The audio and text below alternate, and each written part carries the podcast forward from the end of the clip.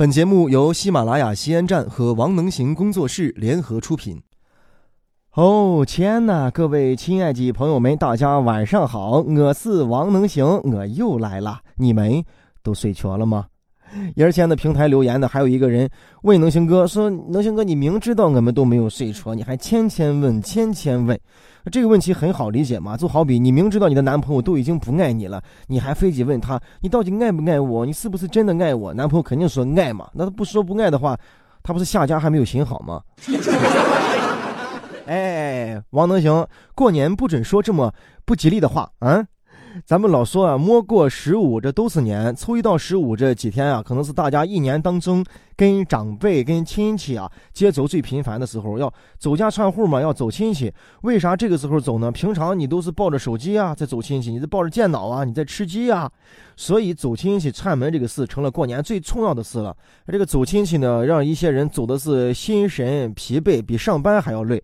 当然，比走亲戚还要重要的一件事情啊，那是啥？收红包嘛，收压岁钱。为啥人家小娃就盼着过年，大人就不盼着过年呢？人家小娃有压岁钱收啊，对不对？要去到处走亲戚啊。不过话反过来说，那我走亲戚，我还不就是为了收压岁钱吗？这小娃收压岁钱啊，其实咱们大家都一个心理，对吧？你看着那个红包，早都想把它交过来拿过来，但是嘴上还要客套推让一下，要不然还得看一下爸爸妈妈的眼色是该收还是不该收。那其实呢，爸爸妈妈在屋里时候早都教好了，哎，谁再给你压岁钱，你就不爱收啊，你就不爱收。但是你要稍微让一下，就爱赶紧装包包，小人再不给你了说。你看网上那个头不就是吗？把包趁多大的手还要推着，哎，说我不要，我不要。这咱们从小啊学会的第一个套路，社会行走怎么能没有套路？常在河边走，哪能不识海？常常在过年，哪能不收钱？你一边看着爸爸妈妈推上，对对对，再不给了，娃都多大了，给啥压岁钱的嘛哎呀？还讲究这啥？哎，那你拿个拿个拿个，你莫谢谢你婶婶吗？在自己长大一点就会要了，是吧？哎呀，婶婶，我不要不要，婶婶，我不要不要不要不要不要这个六色的五十，我想要个粉红色一一杯的那个。精耕细作整整一个年，哎，收了多大一沓沓的红包压岁钱，然后呢，叫你爸你妈收走了。要不然我说这些小朋友们，你们高兴的太早了，特别是那岁数那小朋友，爸妈肯定会把他收过来呀，所以给你攒着呢，以后再给你花。那还有的爸爸那更更过分了，是吧？女儿啊，你愿不愿意爸爸带你去看世界呀？愿意，爸爸。那对，把压岁钱给爸爸，让爸好好给车加上一箱油。直接就把钱给轰走了。那有的家长呢，耍的是长线啊，呃，这个你把压岁钱交给爸爸妈妈，给你保存着，好不好？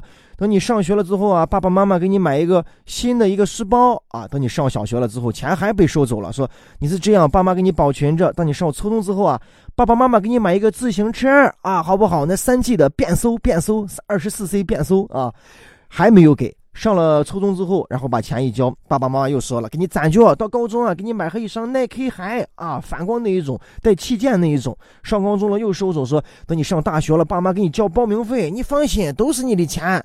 上大学回去呢，爷爷奶奶爱你爱的不得了，还要给这个压岁钱，又被爸妈收走了，说你叫爸妈给你保存着，你上学爸妈给你还是花钱的嘛，这钱给你攒着，我娃到时候出来啊。娶媳妇儿好不好？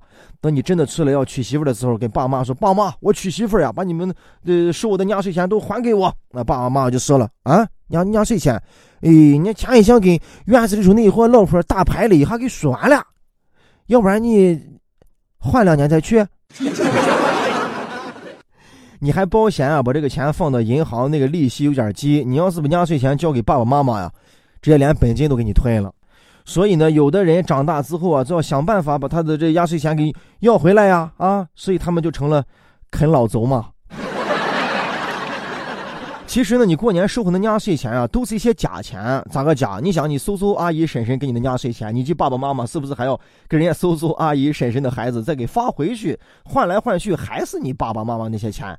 这压岁钱呢，人生活条件好了，现在给的是越来越大了。你看，那刚才小娃娃都知道要粉红色的一杯嘛，谁都知道钱是一个好东西，但是它本身就失去了这个压岁钱本来的意义了啊！在这比呢，谁给的多，谁就有面子，搞得这个人压力很大呀。最怕谁要通知结婚乔迁，二就怕过年要给这个压岁钱。呃，压岁的岁字呢啊，这本来是同那个鬼祟的祟，意思啊就是把这个红包给娃娃，哎呀，这一年要驱鬼辟邪，把不好的东西都压制赶走，让娃呀健康快乐的成长。分为两种，一种是长辈给娃娃的，还有一种压岁钱啊是晚辈给长辈压岁的啊，也要这个驱鬼辟邪是吧？保佑这个长辈能够健康长寿啊，万事如意的意思。那你想一下，你光没得收大人压岁钱，你给你爸爸妈妈有没有每年过年包上一个红包给爸爸妈妈？哎也压一下税嘛，让他们也健康长寿一下。哎，有的人就说了，哎呀，收压岁钱啊，从小那个感觉好，虽然叫爸爸妈妈把钱收了，但是收钱的感觉那肯定是太好了。长大之后呢，反而就没有人给压岁钱了，对吧？但是没有关系，没有关系，能行哥教和你一个绝招，不论你多大，是不是？你平常的时候啊，你爸爸妈妈要是日觉你要批评你了，你肯定是呛得很，叛逆啊！我就是叛逆，这样说了，你们再别说我了，我都是已经十八岁一个成人，我都是一个大小伙子了，我是一个大人，我能够做自己的主，我能够给自己下决定，对吧？但到过年的时候，你就乖乖的啊，过年时候往爸妈跟前一坐，爸爸妈妈，你说是不是？不论儿子长得再大，长得再高，走得再远，我永远都是你们心中的那个宝贝疙瘩，我都是你们的孩子。爸妈说，对呀，永远都是爸妈那孩子。那来，帮忙给钱，那谁还不会耍点套路了？爸爸妈妈呀，从小是老哄你，就比如说那个经典的问题，爸爸妈妈啊，我是从哪里来的呀？对不对？爸妈肯定会说你是从垃圾桶里边给捡出来的啊，要不然说你是从大海里边给捞起来的，做善意的谎言，因为讲多了你也不懂。我都想起来崔永元当时说呀，他的女儿就问他说。爸爸妈妈，我我是从哪儿来的呀？呀，崔永元一看娃也大了，是不是适当的灌输一下这些思想也好，让娃明白一些这科学道理？就给他细心的讲了一下呀，举例子呀，是吧？形象的比喻，什么是精子呀？什么是卵子呀？啊，在讲怎么结合呀？你从妈妈肚子里边怎么出来的呀？讲完之后呢，发现他娃哦似懂非懂的点了点头，说哦，原来我是这样来的呀。哦，那隔壁的小明说他是从咸阳搬来的。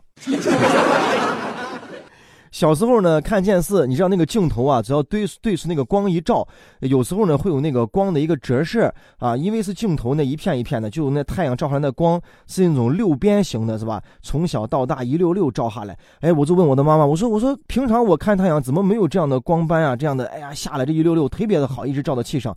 我妈就跟我说了一句，说这个阳光啊，这种光斑，你要干早起来的早才能看出好，然后每天早上起来给屋里人买早点。这小时候啊，男子娃总爱耍个枪啊、刀啊、棍的，是吧？对这个情有独钟，我就看上了一把那水枪，高压的那种水枪，一哈射出去多远一股子水，感觉特别的美。我就燃我爸啊，就燃模拧炮，想燃一下，想让他买个水枪。我爸就说了，能行，你这一下考试啊，只要你这回考试考到全班的前前二名，就第二名，爸就给你把这个高压水枪给你拿下啊，给你买了。然后我就努力学习，努力学习，然后呢也没有考到第二名，在后面呢还想要这个水枪啊，就是往上硬考，但是从来没有考到过第二名。后来才明白了，我爸把我早都研究过了，这不是哄我，这是科学发展观啊。因为知道他是根本是考不上全班第二名，但是这个水枪后来我爸还是给我买了。你知道，每个家长都特别的疼爱孩子的。最大的一回谎言呢，是我妈跟我说的，也可能是错觉啊。然后我在中考的时候压力很大，就害怕考不上那两个那公办的那高中，我们当地这个高中。然后我就跟我妈说：“我说呀，我压力大的很，我害怕考不好咋办？”我妈人很自信的眼光把我一看，说：“你放心，靠你的靠。哎呀，你考你的。哎呦，就这么简单一句话，我的压力全没有了。因为我觉得，呀，难道有什么我不知道的秘密吗？我们家是一个普通家庭，难道我们还上面有关系，还有还有人啊？我就放开压力去考。哎呀，结果都没考上，没考上，最后交钱上了一个私立中学。啊，我知道屋里啥关系没有。”我又突然想到了小时候的我妈哄我，嫌我在这个屋里说不老实，老爱乱跑是吧？老爱出门干嘛的？我妈就跟我说：“你小心，窗外边有那蒙面人嘞，蒙面人的蒙汗药是吧？一下子把你闹晕了，呃，脸上蒙上那黑布，穿的就夜行衣那种。这这个事情啊，到现在我心里面都是有那种阴影的，知道吧？老能清晰的想象这个蒙面人那个蒙汗药到底是个啥样子，到底是个啥药效。”现在啊，咱们小娃多啊，大人都爱娃，有时候也会哄娃呀、逗娃。但是我觉得这个一境这种东西，千万不要去骗孩子。比如说，哎呀，你看一会儿妖怪把你就抓走了，对吧？一会儿警察就把你带走了。网上不是老说吗？不要老给孩子树立警察是一个坏人的形象，要树立他是一个好人的形象。不管爸爸妈妈给了我们多少呃谎言啊，收了我们多少压岁钱。爸爸妈妈呀，始终都是爱你有加，绝对没有一点点毛病的。还得回到刚才那个话题，你要真挣钱了啊，每年也不说过年了，给爸爸妈妈要包红包，给爸爸妈妈压个岁，让爸爸妈妈健康长寿，得行。能行哥在陕西渭南向你问好，祝你好梦。本节目由喜马拉雅 FM 西安站荣誉出品，在喜马拉雅 FM 首页点击听西安，订阅收听更多精彩内容吧。